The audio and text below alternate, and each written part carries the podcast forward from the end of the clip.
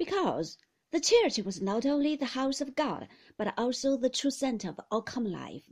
The building had to be different from anything that had ever been constructed by the hands of man. The temples of the Egyptians and the Greeks and the Romans had been merely the shrine of a local divinity. As no sermons were preached before the images of Osiris, or Zeus, or Jupiter, it was not necessary that the interior offer space for a great multitude.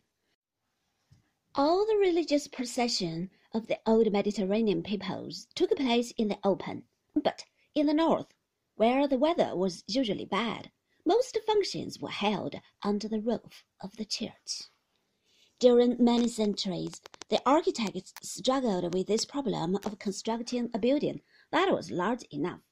The Roman tradition taught them how to build heavy stone walls with very small windows, lest the walls lose their strength. On the top of this, they then placed a heavy stone roof. But in the twelfth century, after the beginning of the Crusades, when the architects had seen the pointed arches of the Mohammedan builders, the Western builders discovered a new style, which gave them their first chance to make the sort of building which those days of an intense religious life demanded.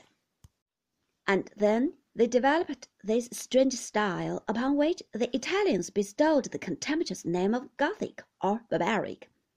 They achieved their purpose by inventing a vaulted roof which was supported by ribs. But such a roof, if it became too heavy, was apt to break the walls, just as a man of three hundred pounds sitting down upon a child's chair will force it to collapse. To overcome this difficulty, certain French architects then began to reinforce the walls with buttresses, which were merely heavy masses of stone, against which the walls could lean while they supported the roof. And to assure the further safety of the roof, they supported the ribs of the roof by so-called flying buttresses, a very simple method of construction which you will understand at once when you look at our picture.